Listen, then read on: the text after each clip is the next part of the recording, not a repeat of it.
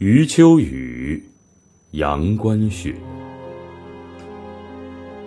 今天，我冲着王维的那首《渭城曲》去寻阳关了。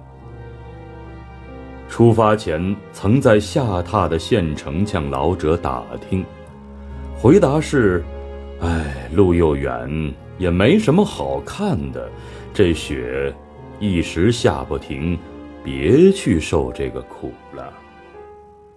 我向他鞠了一躬，转身钻进雪里。一走出小小的县城，便是沙漠。除了茫茫一片雪白，什么也没有，连一个褶皱也找不到。在别地儿赶路，总要每一段。为自己找一个目标，盯着一棵树，赶过去，然后再盯着一块石头，赶过去。在这里，睁疼了眼也看不见一个目标，哪怕是一片枯叶，一个黑点儿。于是，只好抬起头来看天。从未见过这样完整的天。一点儿没有被吞噬、被遮蔽，边沿全是挺展展的、紧扎扎的，把大地罩了个严实。有这样的地，天才叫天；有这样的天，地才叫地。在这样的天地中独个行走，侏儒也变成了巨人。在这样的天地中独个行走，巨人也变成了侏儒。天竟然晴了，风也停了，阳光很好。没想到沙漠中的雪化得这样快，才片刻，地上已见斑斑沙底，却不见湿痕。天边渐渐飘出几缕烟迹，并不动，却在加深。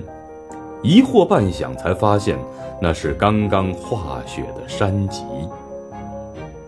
地上有一些奇怪的凹凸，越来越多，终于构成了一种令人惊骇的铺陈。我猜了很久，又走近前去，蹲下身来仔细观看，最后得出结论。那全是远年的坟堆。这里离县城已经很远，不大会成为城里人的丧葬之地。这些坟堆被风雪所蚀，因年岁而塌，枯瘦萧然，显然从未有人祭扫。他们为什么会有那么多排列的，又是那么密呢？只可能有一种理解：这里是古战场。